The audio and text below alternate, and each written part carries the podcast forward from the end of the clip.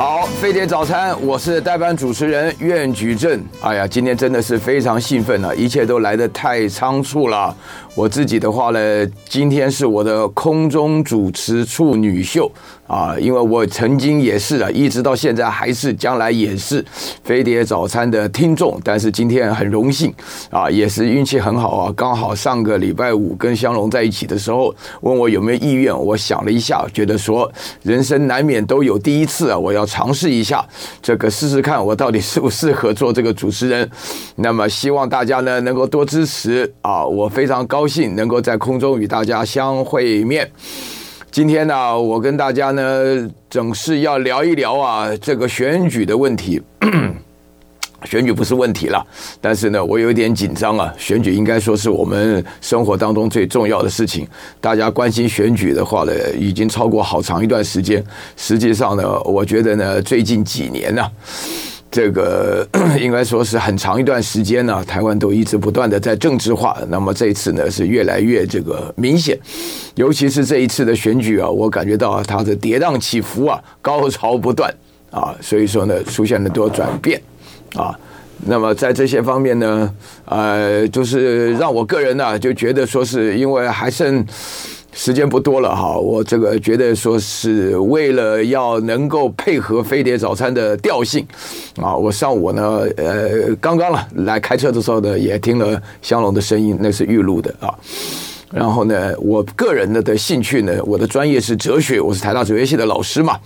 然后呢，我自己呢，非常的这个喜欢国际的事物啊，这个聊专业跟聊国际都没有问题。但是国内的选举当然是不如香龙啊。不过大家都因为平常都很在意这个选举的结果嘛，因为我自己比较了解啊，这个民主政治呢，就是一个自作自受的一个政治制度。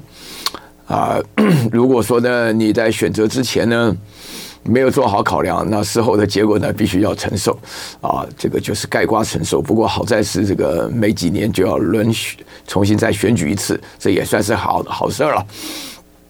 我昨天呢，非常高兴啊，就是跟一些这个大陆来的朋友，他们有机会嘛。到台湾来这个参观这个我们的选举的氛围啊，然后呢，就是我们聊了一下，呃，他们也很其实也讲起来啊，呃，我们的想法不太一样啊，我们想法不太一样，呃，我个人呢就觉得说是我们台湾能够有这个选举啊，让大家激动一下，这个其实也是好事儿。但是他们的非表达了就是说非常呃同意看法，然后我的我的看法啊，就是然后也很那个。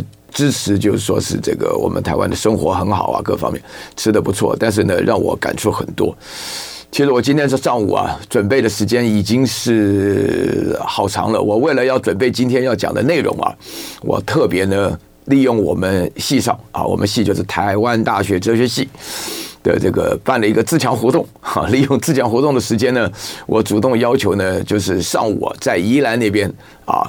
是那个梅花湖啊，我一直口误啊，这些聊罗志正的事情聊得太多了，把梅花湖都讲成桃花湖了啊，他们都觉得很好笑啊，所以说呢，就是在梅花湖的旁边呢走了一圈，我自己呢要求啊，大家呢陪着我走啊，四呃四十分钟，我呢就是。我们把我今天在飞的早餐呢想要讲的东西啊，呃，做了一个分析，做了一个整理啊。那么为什么针对我们哲学系的同仁呢？大家呃有十来个吧，啊，就围了这么一圈呢，在讲这个用哲学来讲台湾的选举呢？呃，是因为呢有很多同仁呢跟我反映啊，就是说呢，我平常呢在这个电视机前面啊，或者说是在我自己的 YouTube，我在 YouTube 上面有一个账号，呃，这账号名称叫做苑举正的正举院啊，因为我刚好姓苑嘛，这个姓。苑，这个院就是这个读书人的花园，也是皇帝的皇皇宫了啊。不过呢，这个也是刚好，也借这个机会呢，顺便呢就跟大家聊一下，就是我平常对这些事儿都有意见。那么为什么在有意见的同时呢？啊，这个好像有没有准备什么的啊？那如果说是要表达这个非得早餐的这个立场，是不是先可以跟大家聊一聊？我听了以后非常高兴。我说呢，我们要用哲学来台湾来谈。台湾这一次的选举啊，而且呢，我们的哲学呢维持了三个哲学的概念啊。首先，第一个的话呢，就是我们要有逻辑推理啊，然后第二个的话呢，我们要讲求这个呃事实证据啊，讲求事实证据。然后第三个的话呢，我们要讲求大概率，也是大几率啊，就是说是它比较可能会发生的，因为人呢没有办法预测嘛，没有办法预测未来，所以呢，我们只能够预测几率概率的问题啊。从这个角度来讲，那当然了，我有我的立场了。那但是呢，我就鼓励我的同仁，我的同仁呢。跟我很好，君子之交淡如水。但是我们彼此之间呢，会强调两个原则。第一个呢，强调辩证啊，就是我们哲学家嘛，于其好辩哉啊，于不得已啊。我们既然读了哲学嘛，就应该辩论啊。另外的话呢，我们就是要他们呢，就是尽量的多批判啊，多批判。那么这个我就开始讲了。现在的话呢，我同时啊，这个按照这个情况呢，再稍微说一下。我觉得呢，大家都很对于这个选举的情况啊，因为这个。这个选举的情况呢，每一个人呢，对于这个选举，大家要了解啊，这个选举本身呢。是一个最明显的一个存在主义的一个考量。什么叫存在主义考量呢？就是你会发觉啊，你存在的状况会因为你这一张选票。当然了，我这个讲法的话呢，是一种有一种掉书袋的一种说法。那一般人的话会觉得说，哎呀，有我一票，没有我一票没差。但是我们实际上我们不这样看的。我们哲学家会认为，有民主的制度呢，本身呢就是那个人民有权利呢改变自己的存在环境啊。因为一张票一张票选出来以后呢，结果。就大家可以知道嘛，就是过去的八年你也知道，就是说这个蔡英文呢，他担任这个总统的时候呢，整个过程当中他做了非常多的转变啊，这个不单单是这个衣食衣住行的转变啊，那教育、文化、社会、经济，包含政治都有转变，所以说呢，这个的的确确呢，就是影响到影响到大家存在的环境，这是非常重要的。所以说呢，我就开始呢，呃，跟大家了解。呃，了解一下你们初步啊，想要听到我分析，我们一边散步嘛，很愉快，在那个梅花湖旁边，风光明媚啊，温度适宜啊，大家情绪高昂啊，然后呢，就是开始呢，就是大家的就是准备好好的收拾我啊，就大家讨论嘛，大部分都是我们同事啊，然后就是哲学家了，都是一些学人嘛。好，我来讲呢，就是说如何消除大家的焦虑与紧张。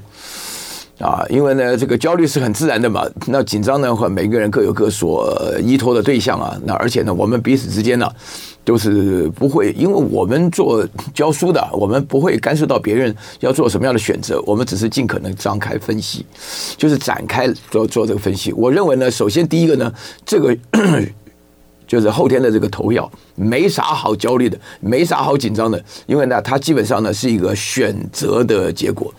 这个选择的结果呢，我们要降低自己的焦虑，降低自己的紧张呢，一定要缩小选择的范围。啊，我把它缩小到什么呢？我把它缩小到一分为二。啊，我首先呢，第一个要强调的重点呢，就是呢，这是一个博雅与庸俗之间的选择。啊，为什么我这样讲呢？我在讲的这个博雅与庸俗呢，我当初呢就举了几个例子啊，举了几个例子，因为我说过嘛，我们本身呢要强调这个第一个逻辑推理，第二个叫有事实依据，然后第三个的话呢要选择比较可能性，让大家有一个自由选择的空间呢。那我们做分析的话呢，首先，首先第一个的话呢，我讲博雅与庸俗之间的选择呢，这个想法，哲学的想法要有一点辩证的味道。啊，要有点辩证。什么叫辩证的味道呢？就是呢，我们哲学家啊，大部分都是天生反骨啊。你大家不要看了，每一个人都是。如果你喜欢听的，大部分都是跟与众不同的人啊。我刚刚听香龙的节目啊，他还讲说他要找一些人来上他的节目啊，就是奇奇怪怪的台湾人，其中包含我，我也上他的节目啊。啊，今天的话呢，也约谈了一位甘姓的啊，这个写作的人呢，啊，学理工的，写的跟文学家一样。他基本上呢，也是找一些奇奇怪怪的、奇奇怪怪的人呢，说起来是好笑，其实就是说跟人家想法不一样。那想法不一样的人的话呢，你最好啊。就是要做哲学家，那我本身的想法就跟人家不一样，所以我就认为说呢，首先第一点啊，大家呢，我讲到欧桂芝啊。欧桂芝的话呢，就是北女的老师嘛，他提到了有关于文言文呢删减过度的时候呢，导致啊这个我们中华文化的文字的瑰宝就没有办法呢完整的保存。然后呢，第二个部分呢，强调人家外国都在学习这个玩意儿呢，我们自己呢却不不好好学习啊，这个差态度了。然后第三个的话，他强调就是顾炎武的廉耻篇嘛啊，然后呢，哎。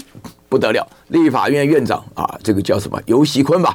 啊，游锡堃他说，这个廉耻呢，根本是君主时代的产物啊，民主时代是谈主权在民，相互尊重啊，就没有廉耻这个概念，哇，引发非常多的非议啊，连我都评论过。那我就在想啊，我就在想说，哎，你有没有想过啊，在这个社会当中，不要廉耻，如果大家都很支持，只有你一个人不不支持。是好还是坏？啊，我坦白讲，这是个哲学议题啊。我们在哲学有一个非常有名的正义论，里面一个就叫做罗尔斯的人，他写了一本书啊，啊，叫做《正义论》啊。他这里面就聊到，这种人叫做搭便车啊，啊，叫英文叫 free rider，啊，free riders 的话呢，如果大家都支持，只有你一个人不支持，我坦白跟你讲，对你一个人是好的。你不支持的话呢，你不怕丢脸啊？有某某种情况下来讲的话呢，你干了一些这个啊，我们不要说丧尽天良了，就是说是这个你你你干了一些不知耻、不知礼、不知义、不知廉、不知耻。那苏贞昌好像也强调过，就是他不知道啊什么叫四维，也是讲的同样的意思。那么基于这种想法的话呢，我就举出实际的例子，然后呢，我在诉求整个表达的过程当中的话，我就请大家来问一下。首先，欧贵之强调的啊，为什么我称他为博雅呢？就是他这个博啊，就是博士的博。他这个所谓博，就是说你知识广泛。我这个我也是博士嘛，对不对？啊，对，我也请大家好好来查阅一下我的论文，放在我办公室了啊。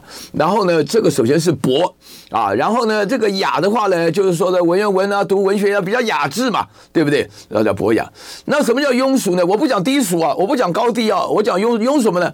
平庸嘛，对不对？你就可以了解到啊，这个庸的意思的话，就是说做不到。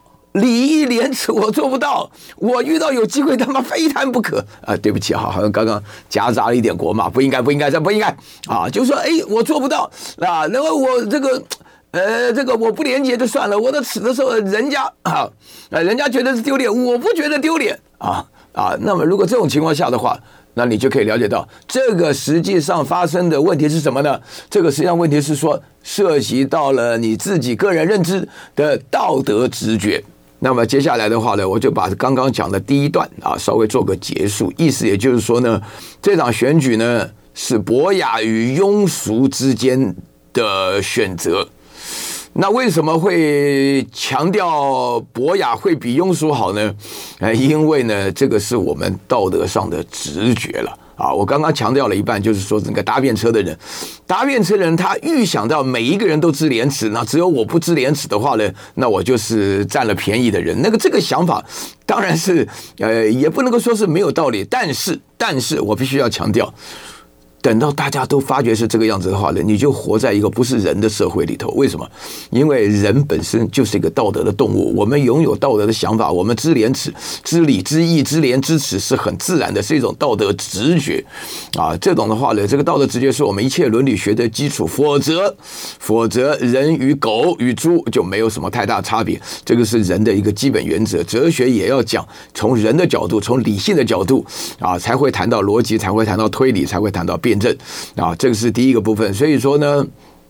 啊，他们认为呢，这个非常好啊，就是说我们，然后呢，我们跟同学我们的同事们呢，就是谈到很多的一边走的那个梅花湖啊，啊，讲着讲着以后呢，他们就开始觉得说，哎，这一点过关了啊，他们觉得心里轻松很多，就可以呢再选择，因为反正选择博雅跟庸俗嘛。我跟你讲，你不要讲个人来选举，如果你生了个孩子，你希望你孩子学博雅还是学庸俗？我之所以取名博雅的话，不但是因为我是博士，我们自己教通识教育的那个教室就叫做博。博雅教室，对不对？就是觉得它好听嘛。没有人把自己的学校的教室叫庸俗教室，那谁敢去上课呢？对不对？想也知道。那第二点的话呢，我觉得呢，你可以大可放轻松，不必那么焦虑，不必那么焦灼的原因的话呢，就是因为呢，这个焦点是这一次的选举呢，是清廉与贪腐之间的选择。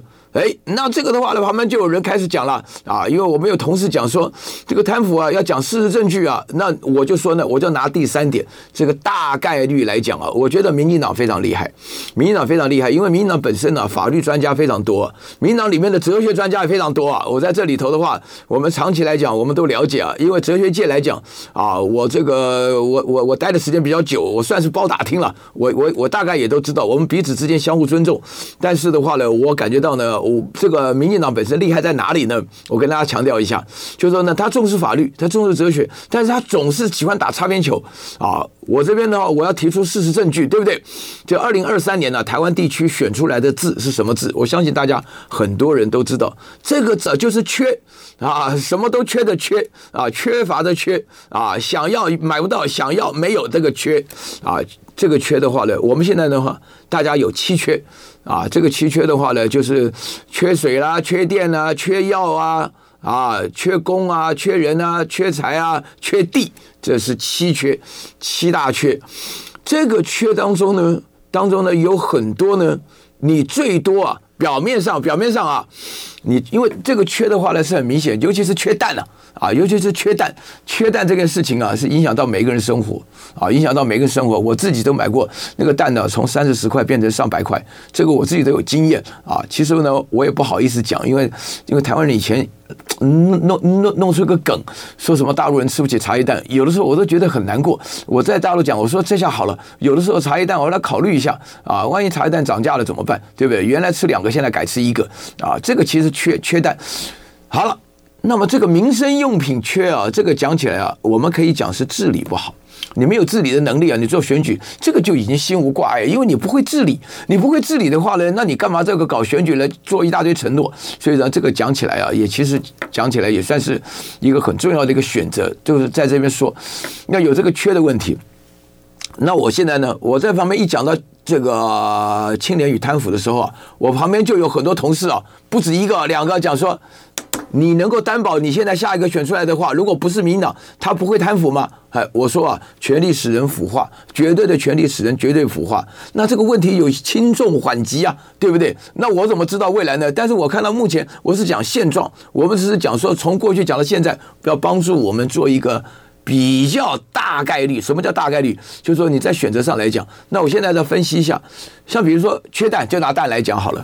这个缺蛋本身呢，首先缺蛋是大家感觉到，大家开始疑惑，就活这么大没缺过蛋，怎么现在蛋不够了呢？啊，就有疑惑，疑惑呢，消息就出来了。消息出来的话呢，就是那资本额呢五十万台币啊，五十万台币也不是美金啊，五十万台币的公司的话呢，可以进口的蛋的价值的话呢破亿。啊，破亿！那么这样子讲起来的话呢，啊，杯弓蛇影啊，让人家发觉呢，不得不啊，哎，产生怀疑的感觉。那你这一下的话呢，让人家怀疑。我坦白跟大家强调一下啊，每一件事情啊，说是捕风捉影啊，你也可以说是的话呢，啊，就是跃然纸上啊，就是说你缺蛋的事情，一个这个这么资本额这么低的公司，能够独家进口这么多的蛋。啊，这个是我们大家一般来讲的话，我们也不是什么特征组，我们也不是什么调查的，但是我们基本上的话呢，就慢慢了解这个的的确确是发生在眼前的事情。然后出现这个事情以后，大家比较了解啊，就从外国进口蛋了，外国进口蛋以后呢，就出现个问题，那个进口一路上的行程啊，多久啊？这个蛋会不会过期啊？啊，即使过期，那怎么会吃臭蛋呢？啊，那不过期，那问题更严重了，是什么东西让它不过期啊？啊，慢慢慢，其实就时间上来讲。缺水，那么这个。台湾地区的话，说句良心话，台湾水源非常丰沛啊，雨量雨量非常大啊，对不对？尤其是我到了宜兰的时候聊这个事情，竹风兰屿，竹风兰屿那个东北角都下雨非常多，为什么会缺水呢？治理能力不行啊，然后缺电，缺电更荒唐了，缺电荒唐就是从头到尾的话，拿那个民进党拿出来个反核的概念都不会变的，都不知道这个核能的发展是可以进步的。我有的时候我讲起来非常难过啊，我这个有一次啊。我在清大的时候，跟那个核能核能所的一个姓李的老师啊，啊，大家大概都知道他蛮有名的啊。然后呢，他呢那个时候呢，我被邀请去的时候啊，就是分成两派，一个是永核，一个反核啊。然后呢，我呢不晓得为什么他选的选到我变成当永核那一方。我跟那个李老师在一起，然后面对的学生呢，谈到各种问题啊。因为我对于核能不了解，我哲学家又不是物理学家，所以呢，他最后呢，那个李老师被讲到啊，很难过，讲话几乎掉眼泪啊。他现在如果听到的话呢，我印象非常深。刻，他就跟我讲说，跟大家讲啊，不是跟我讲啊，说同学们，请你们好好努力读书啊，只要读书的话，这个核能终究是会进步的。现在核能不就进步了吗？对不对？他他讲这句话是对的，但是当时一听啊，基本上啊，这个把这个这个永和政治化，哎呀，你们都混蛋坏蛋啊，就是这个这个那个时候的话呢，其实我这个人坐在那边啊，我本身呢、啊，因为我一开始强调我永和的原因，就是因为我想用电嘛，用电的话，我想用干净的电，我想用比较便宜的电啊，我想用比较稳定的电，就这三个诉求，所以我这个讲法呢，对人家来讲呢，这算是正常的诉求，但是实际上呢，实际上呢，真的讲起来，就大家忽略了，忽略哪一点？忽略科学会进步的啊！我不能够说科学会进步这件事情可以解决所有问题，但是美国现在核能动力的航空母舰到处乱跑啊，然后核能的潜艇。啊，到处乱跑啊，然后大家什么事情动不动，因为因为你要了解啊，现在大家很流行讲什么核融合、核分裂什么，那个都是有放射性物质的。为什么觉得大家觉得这个科技指日可待？一啊，为什么会这样子觉得呢？就是因为科学会进步的。那你反核反核，你把它当成一个不会进步的东西，与事实背离啊。所以说出现这个结果，那个核四啊，真的是讲起来了。如果翻译成英文给老外听啊，比今天国防部发表的那个英文还要荒唐。啊，你知道吗？那个国防部发表的消息讲，那个飞弹跟卫星不分的啊，这个 missile 跟 satellite 根本都不分的话呢，就大家会觉得说，真的国防部很难过，你知道吗？我要是国防部长邱国正的话，我今天会非常难过啊。开玩笑，我自己英文好不好，我自己心里明白啊。那底下的人英文好不好？一年的话呢，吴怡农讲的很对啊，你几千亿的预算，你找不到一个英文好的人嘛，对不对？不行的话，你找肖美琴来翻译一下啊，对不对？啊，你 这对对不对？你或者找那个柯文哲的副总统啊，那个吴大。大小姐来翻译一下也可以啊，对不对？我跟你讲，你产生的这种感觉，引发了大家真的是怀疑到自己。所以说我强调是说，大家的话呢，那个缺点的问题，这里头本来是不应该发生的事情。那你治理能力不好的话呢，但是呢，为什么让大家产生是有贪腐的想法呢？就是因为呢，你比如说有绿能啦，你比如说替代方案啊，你买蛋的时候呢，有这种。私相授受的嫌疑，没有经过正常程序来购买的嫌疑，所以你前面治理不好，让大家怀疑，怀疑呢就有牵涉到任何事情的嫌疑。嗯，到目前为止呢，在整个辟谣的过程，你讲到那个公布高端的契约的问题的话，我觉得问题更明显。为什么？因为我在这边呢，替我自己的心路历程呢稍微说明一下，就是说疫苗起来的时候。疫情起来的时候呢，当时我因为非常喜欢爱看国际杂志嘛，那个时候呢，我通常我都订了很久的《经济学人》杂志了啊。就现在比较少看了，因为觉得经济学人也好像有的时候讲话也有他自己的立场，比较偏颇。但是我以前看得清楚，他那个时候呢就写得非常清楚。面对这个疫情啊，大家这个停摆啊，现在我们做的唯一的事情就在发展疫苗，是一种 competition，是一种竞争，是一种比赛，希望谁出来。后来有一次我看到他的封面写到啊，终于看到了隧道的尽头，看到光线，就讲到说那个疫苗就是讲到 BNT 了啊，就讲到 BNT 那是发展疫苗，所以一开始我还蛮清清楚，就是一对土耳其夫妇，最近好像得诺贝尔奖，好好像是这样。然后在那个在那个德国啊，这个实验室啊，实验室不大，但是呢，疫苗做了，就是这个呃，这个这个这个这个 mRNA 的这个疫苗做出来。那时候我很高兴啊，有疫苗了嘛，这个可以打。嘿，嘿，不准打，不准打呢，严重的违，不是不是不准打，不是不准打，不准进口，没有疫苗。那个时候跟我个人呢。这个我的认知啊，我我的认知，人只有两项原则，啊，大家要记住哈。第一个原则就是自保啊，就贪生怕死。我就是个贪生怕死的人，没有人不是。现在在我面前讲，我不怕，我不怕，我想死，那你 哈哈随便你啊。但我这个认知，我这个认知是有哲学依据的。现在来不及展开，大家可以买我的书，可以看看，我讲的非常清楚。另外一个这个优点的话是人有怜悯心啊，就是我们自己的自保不成问题以后呢，我们就会同情别人啊。所以要不然的自保你可以。解释成为同情自己啊，对自己又很怜悯，所以说呢，在这种怜悯的情况下，我怜悯自己，没有疫苗，没有疫苗的话呢，哎，我听说大陆有疫苗，大陆有疫苗，而且得了得到 WHO 的认证，啊，我觉得非常好。那个时候呢，有国药跟科兴两种，所以呢，我呢就。跑到大陆去，因为去大陆还算是挺方便，但是要隔离啊，大家要隔离，对不对？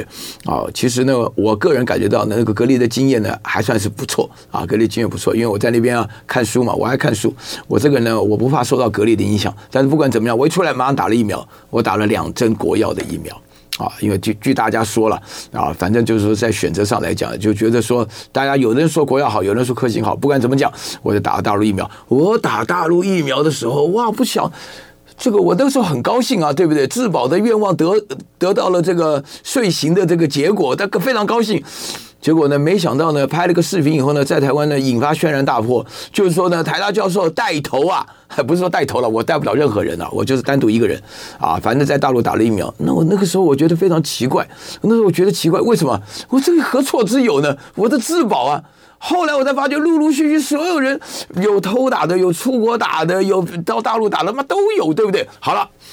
那这个说明了什么呢？说明说为什么没有疫苗啊？那时候感觉到呢，这个时候呢，我觉得啊，本土化的民地方特色出发挥它的效力了，就是说烂台湾人啊，这这我一讲到这句话，我自己的鸡皮疙瘩起来了，就一定要有自己的疫苗啊。那我也不晓得这什么理由，我不我真的不懂啊！因为这个科技产品，在我从小到大成长的时候，啊，用舶来品啊，买东西有这个有这个有这个，在中山北路有专门卖外国产品。原来大家都是挺崇洋的嘛，那现在突然要搞自己本土的，那自己本土的话，在大陆有疫苗，这个也挺好的，也是 WHO 认证的。好了，不行，不行啊，等等等等，等到最后发生过一段时间的混乱。哦，我在这边并不是要恢复大家的记忆，因为那个时候的这个混乱真是乱到不行啊！我们同事们彼此之间呢，每个人都在谈呐，每个人都在谈的话呢，大家会认为这个有有有一种人是他根本就不相信疫苗的死鹰派，就笑我们这些到贪生怕死的人。但是实际上呢，大家有一个共同的问题，就是你缺乏一个自由选择的权利。你有没有想过这个问题？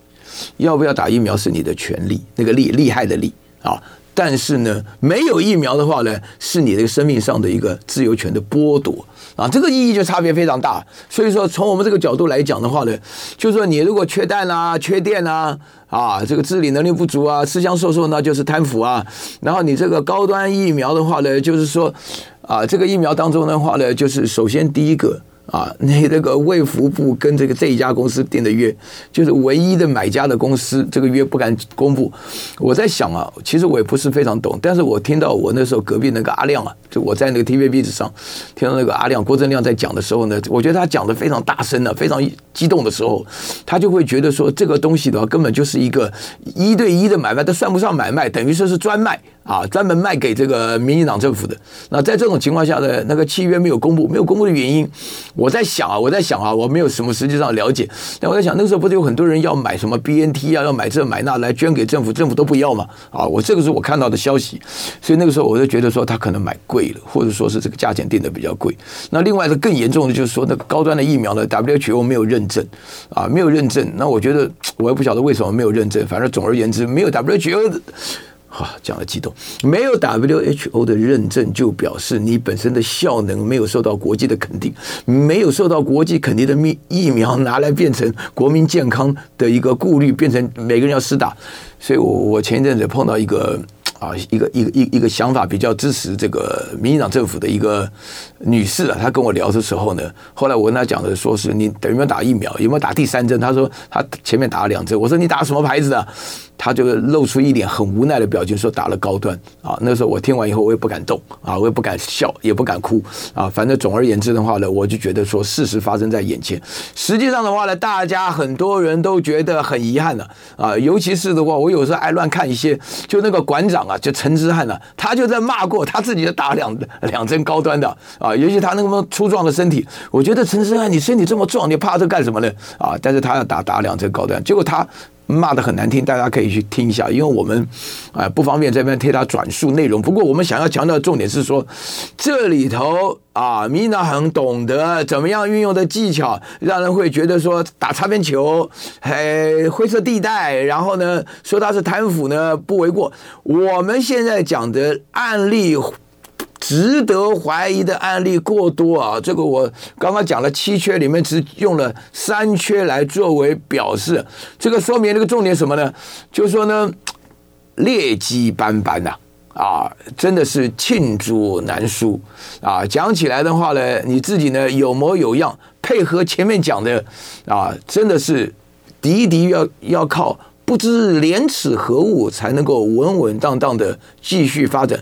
所以在这种情况之下的话呢，我们就要了解一件事情。所以这个选举本身心无挂碍，也没有什么想法，就是因为它是介于清廉与贪腐之间的选择。好，呃，欢迎大家回到飞碟早餐。我刚刚前面呢，就是跟大家随便聊一聊啊，因为这个快选举了嘛。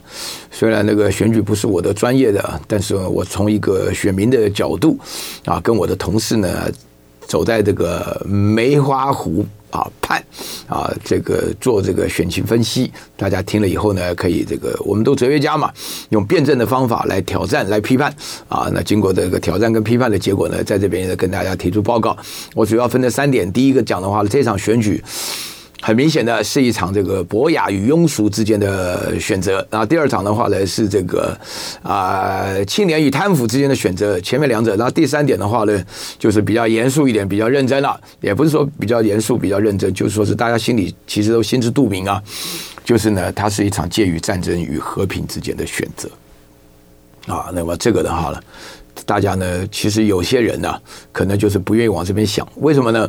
因为呢，让人觉得太沉重啊。我昨天呢，心里想了一下，其实呢，我这个生在台湾，长在台湾，以后呢，可能也会葬在这里啊。我就觉得呢，我们作为一个台湾人当中，但是我的经验跟一般人呢，可能跟一般人呢，就是说绝大多数人，我可能跟我一样的人大概几百万人，但是跟绝上千万人是不一样的。就是因为我本身我爸爸妈妈都山东人嘛，然后呢，他们都是一九四九年了，民国三十八年来到来到台湾的嘛，啊。所以呢，我从小呢，在他们的耳濡目染之下，有的时候我跟唐湘龙一起做节目的时候，就把这个心里的话就说出来。因为我不晓得为什么，我这个现在啊，好像得到了一个强烈记忆症啊，就是我对我小的时候成长的环境啊，记得非常清楚。然后呢，因为呢，我自己呢，慢慢长大以后呢，发觉呢，我的成长的环境各方面呢，其实跟这个。台湾的这个主流文化就就慢慢慢慢形成了一点差距。小的时候我都不知道，小时候我我我住在这个眷村里头的时候啊，哦，我我我我这个台语也讲不好了啊。这个原来那天走在那个梅花湖旁边的时候，我学了几句台语。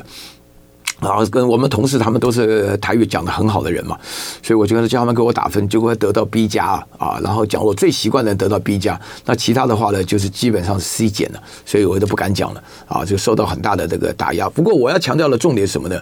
就是首先呢，为什么这场选举是一个战争与和平之间的选择？就是我今天早上看报纸，大家可以看一下报纸就可以了解到，就是说是这个这个这个这个 AIT 的副主任还是副主席，应该是副主任了啊，也也也也有个中文名字也叫葛啊，跟那个葛莱仪的葛很像，诸葛的亮的葛啊。然后他也说了，就是说是这个美国人本身的立场啊，就觉得说是这个这两者之间的话呢。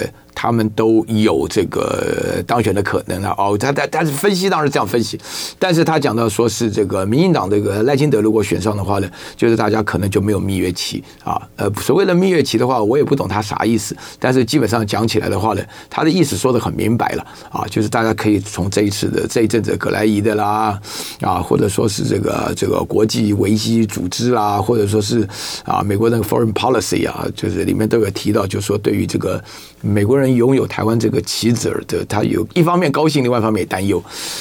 那高兴的部分我们不谈了，因为台湾人当棋子，对我们来讲，对我们的尊严来讲是一种侮辱啊，对不对？我也不谈了。但是我要谈一谈，就是说，连美国人都在担忧什么呢？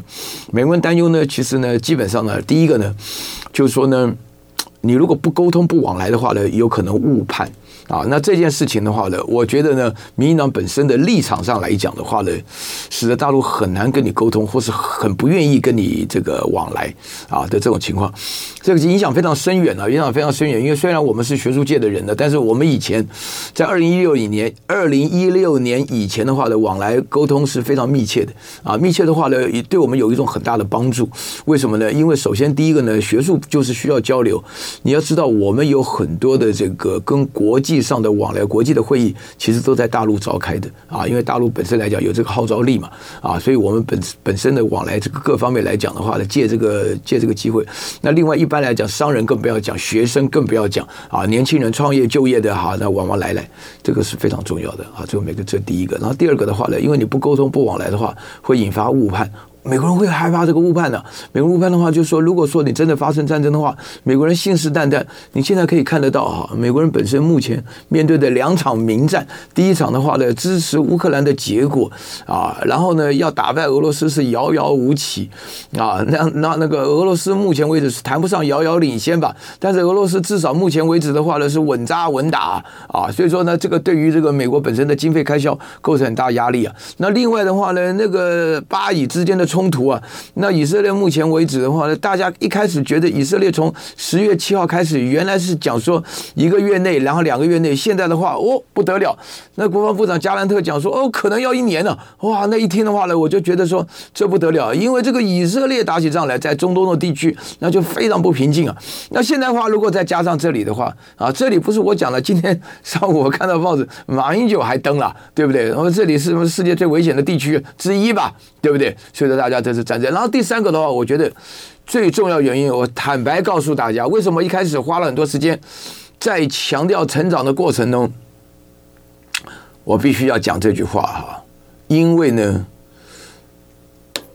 我谈到我的成长背景，现在在收音机前面的有很多人跟我的成长背景是一样的啊，我是一九六零年，民国四十九年出生的人。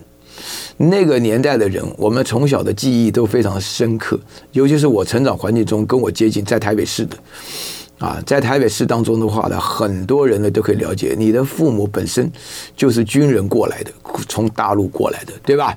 然后呢，他们呢亲眼目睹那一场内战，那个亲眼目睹这个战争，啊，那我妈妈是山东人话呢是非常少，我计算了一下。大概是百分之八十五男性，百分之十五的女性从大陆过来的，啊，所以说呢，很多人呢，我们从小成长在一起呢，妈妈呢就是宝岛姑娘了。啊，那像像我妈妈这种北方人啊，我妈妈是北方人，非常地道啊，不但包饺子，她还抽烟呢。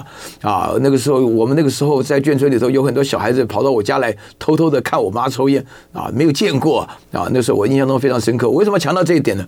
因为我爸爸妈妈嘴里的故事永远是流亡的岁月。啊，对我稍微有点认知的人的话呢，我这个有关于我爸爸流亡岁月的故事的话呢，是讲的非常非常多啊。我们多到什么程度？多到我们基本上都形成一个团体啊，啊，大家就是共同记住，互相勉励啊。就是说，有和平的岁月得之不易啊。我说一句良心话，我爸爸妈妈从小给我们的感觉啊，就是台湾也。不是久留之地，那个战争太可怕了。不是不爱台湾啊，这个爱不爱台湾对他们来讲太奢侈了。他们一生中没有什么爱不爱的问题啊，就是说自己。我爸爸是抛妻别子啊，我妈妈情况也差不多啊，所以说讲起来的话呢，他们能够相互珍惜啊。我在台湾还有个弟弟啊，我到哪去都想到我弟弟，因为毕竟我们两个人呢、这是我爸爸妈妈在台湾留下的纪念品啊。我今天要对得起他们所经历过的那一段苦难的岁月啊啊！因为我们北方人呢、大家要了解啊，在北方的内战就狠狠的打了三四年呐、然后再过了南方以后没有多久就结束了这一场战争，这场内。内战，我跟你讲，比世界大战用的人恐怕还更多，太可怕了，老百姓生灵涂炭呐，因为战争嘛，对不对？所以也因为这个缘故，只要任何有战争与和平之间的选择的可能性的话呢，那我们必须要把这个事情说破，让大家好好的来讲。我今天有这个机会，坐在费列早餐，赶在今天的一月十一号。投票两天前的话呢，我就要把这个事情分析一下。我要讲一下为什么这一场战争与和平的选择。事实上，如果你从辩证的角度来讲的话呢，赖清德说选他和平的可能性更大啊，因为选他以后呢，大陆就认命了，就不敢啊再继续什么什么什么的。我跟大家坦白讲，主权问题一点都不能退让。这个话用四川话讲，就是邓小平对柴契尔讲的话。请记住啊，如果你对于主权稍微有点了解，你不要每天这边开口闭口讲是台湾是一个主权独立什么什么的啊，没有用的。为什么？因为啊，这里头涉及到的主要的是国际上的一个承认问题。蔡英文在任内的时候，现在只有十三个建交国，断交断了九国啊。原来的话呢，啊，原来就已经不像个样子，那现在的话呢，更不像样子，国际都不承认啊。主权是受到国际承认的，那你这个不讲，这个我不讲，我讲三个原因让你了解到啊。我刚刚强调了那一些主权一步都不能让的问题啊。我讲个笑话让大家听。前一阵子大陆有一个节目叫做《舌尖舌尖上的中国》吧，啊，就讲吃的。我碰到一个人啊，不晓得他现在有没有听节目。他跟我讲，他说主权不能让一块地都不能丢，为什么？因为你永远不知道这块地底下长出什么玩意儿来。啊我这时候一听的时候呢觉得说我如果认同这个想法事实上我现在也很认同这想法我就认为说对于大陆来讲这个问题的话呢基本上涉及到不是哪一个人呢可以做决定这个是绝对绝对主权不能退让土地不能丢失对不起列祖列宗。事实上的话呢以前刚刚有人提到啊所以我以前跟杨树光做节目的时候我们有个基本的立场讲到这个问题的时候我们就是知道历代的皇帝很多但是呢皇帝的功过就历史上来讲完全是以他上台前的国土跟下台后死掉以后的国土之间加加减减多的就叫做圣君啊少的就叫做窝囊废就是成了这种情况，所以说呢，大家要有这种历史感。我现在举出几个理由，就是说，如果大家了解大陆的态度很明确，实际上大陆是一不断的在强调和平统一呀。大家千万不要忘了啊！虽然昨天国国防部搞了一个乌龙简讯呢，啊，那构成了贻笑大方啊，足以证明台湾人学不会英文啊。至少国防部几千亿的预算，英文搞成这个样子，这个不讲。我现在要强调。强调了半天，就是告诉大家，大陆本身决心、毅力都非常明确，以和平统一为主，绝不轻易的放弃武力。遇到必要的时候，不得不断然采取手段。我这样讲的法是每一个人都知道的。民进党首先第一个赖清德本身他说过一句有名的话，也不是说有名了，也很无聊的话，就他是一个务实的台独工作者，他以为台独工作上面在拼拼凑凑，加加减减，让你感觉不像台独。务实他不能用啊，他说如果我是一个虚假的台独工作者，那大陆可能会觉得说这个可以听得下去。什么叫务实啊？务实就是说啊，脱虚向实。我真的干了，完了，我一听着就知道完了。那现在葛莱伊也讲，哎呀，你这个。你这个话不能乱讲啊，啊什么什么准备到白宫去，开玩笑啊，对不对？然后第二点的话，民进党有台独党纲，这个大家都知道的，这个 这个这个事实上格莱伊里面写，在那个 foreign affairs 里面写的就是说你如果你当选的话，你赶快取消啊，对不对？那利用时间取消啊。啊所以大家都知道这个，我跟你讲哈。讲那个什么呃什么赖皮聊啊或者说什么什么什么桃花光碟什么站在战争与和平的面前来谈到这个问题的话呢就不是那么重要啊。然后第三点的话呢就是说呢这八年来啊我也不知道为什么我不知道为什么知道的人话可以告诉我一下好像我们本身在发展的过程当中九二共识从一个对我们很好的九二共识跟我们有什么不好的对不对？啊，因为当然你都是创造性的模糊啊，或者说是模糊的创造性啊，什么叫九二共识？就字面上的意义来讲的话，大家一定要了解更深一层的内容，这里面讲的话呢，啊，那那那那那一国两制，对不对？或者一中各表，是不是随便你讲啊？人家没有直接的反对过，虽然他们对于我们的说法不见得认同，但是基本上这个模糊空间可以透过这个字，九二共识来带过。好了，我不知道为什么。变成一个重要的议题，变成一个很大的议题，而且呢，承认九二共识的人呢，基本上就是同路人啊，变成政治不正确了。我说句良心话啊，我人没变啊，但是这四五年来的状况啊，我的立场啊，基本上变成政治不正确了。我家人本身来讲，他们自己啊，非常害怕，有的时候还问问我，你到底在干嘛？什么东西？我跟他说，你不要管我讲了什么。